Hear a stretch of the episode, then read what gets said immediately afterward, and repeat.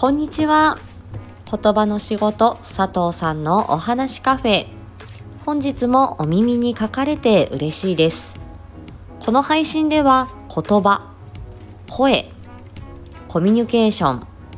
伝え方など日常で使えるヒントをお話ししていきます。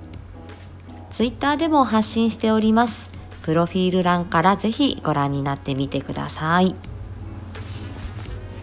本日は、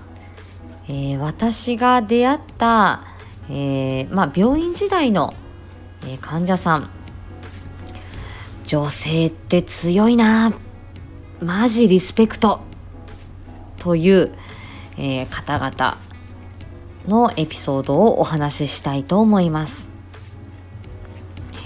え私は病院で10年ちょっとえー、働いてそこから、えー、介護保険の分野やお子さんの分野在宅、えー、リハビリテーション地域リハビリテーションという分野に、え今はいますけれども、えまあ、病院時代にその、えご病気や怪我があって時には交通事故とか本当に皆さん突然ねあの入院するっていうことになってまさか自分がこういうことになるなんてって思いながら、えー、そのご病気の後遺症と向き合って、えー、リハビリテーション病院などでですね、えー、少し長期入院しながら、え自分を見つめ直していく自分のこれからについて考えるそのような方々をたくさん見てきました。でその中でうん頼もしい本当に強いなって思う方々まあそういう方ばかりではないと思うんですけれども中にはそういう方々がいました。一人は、えー、もうその当時967歳のおばあちゃまでその方は、えー、多分脳出血かなんかで左のえ、手足が麻痺して車椅子で過ごされてたっていう方でした。でまあ、あの年も年なので、まあ、飲み込みだったりちょっと軽くベロの麻痺が残ってるっていうような方だったので発音の練習やったりあとは、まあ、食べたり飲んだり、えー、そういったことに、えー、支障がないかどうかっていうことを見たりあとは頭の働きですね物忘れ認知症のようなものが、まあ、多少どうしても80歳過ぎればあのどなたでもね多少はそういうこと出てくるんですが、まあ、入院中に、まあ、そういう物忘れが進まないようにっていうような、えー、リハビリの目的で、えー、関わってた方です。非常に小柄で、えー、前回あのお話ししたように本当に笑いじわの非常にあの言葉の端々に品がある、えー、素敵なおばあちゃまでした。で、えー、まあ、車椅子の上にこうちょこんとおかけになってでちょっとこう背中もちょっと丸くてですねあのいつもあの優しいお声優しい言葉であの迎え入れてくださってあの本当にあの一緒にこうお話ししているとこちらが本当に癒されるそのような方だったんですね。ただお話聞いてみますとその方は14人14人のお子さんを出産された肝っ玉母ちゃんだったですね。で家族写真みんなでなんかその方が90歳になったよとかベージュだよとかなんか折を見てあの皆さんがあの親戚の方々集まるっていう時があるらしくその集合写真を見たらばまあ孫ひ孫やしゃごみたいなすごい人数の家族写真でした。でもう本当にリスペクトしかないわけですね。こちらはね。なのでいやー随分14人もねお子さんを産み育てた。ね大変なご苦労だったでしょうね。って言ったらばその方そのおばあちゃんの言った名言今でも忘れません1人目2人目まではね大変なのよただねもうね3人産もうが10人産もうが一緒よみたいなこと言ったんですよ。えー、と思うとまあ昔はねあの戦前戦前戦前戦後の「埋めよ増やせよ」の時代ですからあのまあ何て言うんでしょうまあ農家の働き手としてとかね、えー、まあいろんな事情があったんでしょう。で3人4人産んでいくと今度ね弟妹が生まれた時にもう、うんと、9歳8歳まあそういうねちょっと物心ついてしっかりしてくるんですってお兄ちゃんおお姉ちゃんたちが。なんで、えーと、自分がうんとまあ海育てるっていうところはまあ1人目2人目の時は誰も助けてくれるあのお子さんたちがいないのでね。大変だけれども、うん、あの5人産もうが10人産もうが一緒だって。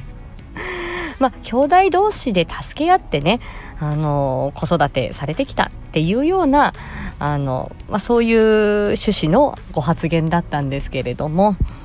いやーすごいなーと思いました。ねえあのいや5人も10人もそれは同じじゃないですよ。倍ですよって思うし、えー、今の時代はね教育費がかかっていくのでいや大変なことだろうなというふうには思いましたけれども、まあ、非常にそのあの頼,、ま、頼もしい発言えー、本当にその見た目のそのあの品の良さとかその小柄なこうちょこんとあの 座あの車椅子に座られたその可憐なお姿からは想像だりしないそういうご発言でしたねいやあの頼もしい方でした。であとはですねあこの方すごいなと思ったのはえっ、ー、と片手でその方はみその方はどっちだったっけな左手が麻痺してたから右手が使えなかったっていう方でしたかね。あのおしゃれがすごく好きであの片手でですねあの紐靴。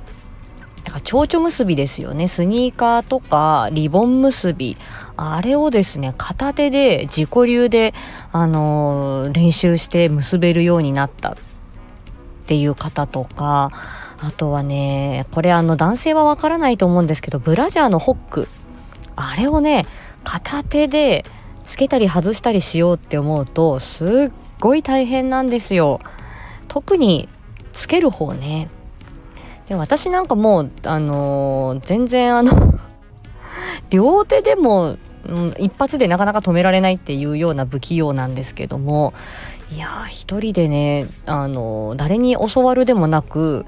あの退院して自分でできるようになりたいからっていうことですっごい多分ね並大抵の努力じゃないと思います。そのリボン結びにしてもね片手でそのブラジャーのホックを止めるにしても。ね、やってみると分かりますけど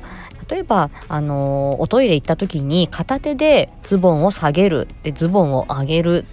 それやってみるだけでもね相当大変なのが分かるんですよね。うん。すごいなって思いました。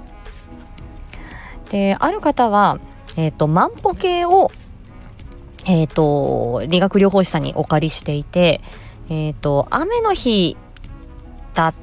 たのかなその時。でまあリハビリテーションがあんまりない、えー、日曜日の日だったんですけどまあ廊下を歩く。あとはまあ自分でトイレに歩いて行ったりする、まあ、見守りではなくて杖で一人で歩けるようになった人だったと思うんですけど、うん、まあ、うん、1日5,000歩ぐらいでいいかなっていうふうに理学療法士さんに言われたらしいんですけどその女性曰く えっと、私負けず嫌いだからっておっしゃってて、えー、5000歩でいい、5000歩でいいかなの、そのでにちょっと引っかかったらしくって、うーん、なんか、負けてらんないって思ったらしくって、あの、廊下をですね、何十往復も病院のね、その病棟の、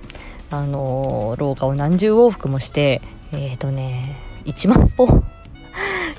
近くかな？9800いくらって言ってましたけどなんかそれぐらいほらこんなに歩いたぞ！みたいな感じであの努力して結果を出した。そういう方もいましたね。うん。いやーこれはねその自分のためっていうところはあると思うんですけどなかなかねその病気して少し体が不自由になってリハビリテーションなかなかねあのー人任せではなくてね自分が頑張らなきゃいけないっていう場面も多々あります。でもそういう中でそういった努力をされていたまあ私のその今ねあの申し上げた例は女性ですけれどもまあ男性だってそれは頑張るわけですけれどもいやーこれは頼もしい女性だなって。あの本当に数年数十十数年前にね出会ったあの患者さんだったりしますがはい。あの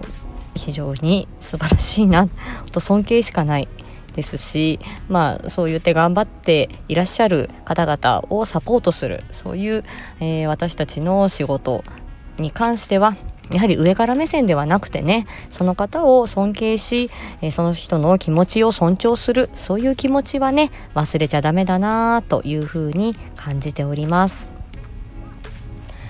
ということで、えー、今日のお話はここまでにしたいと思います。はい。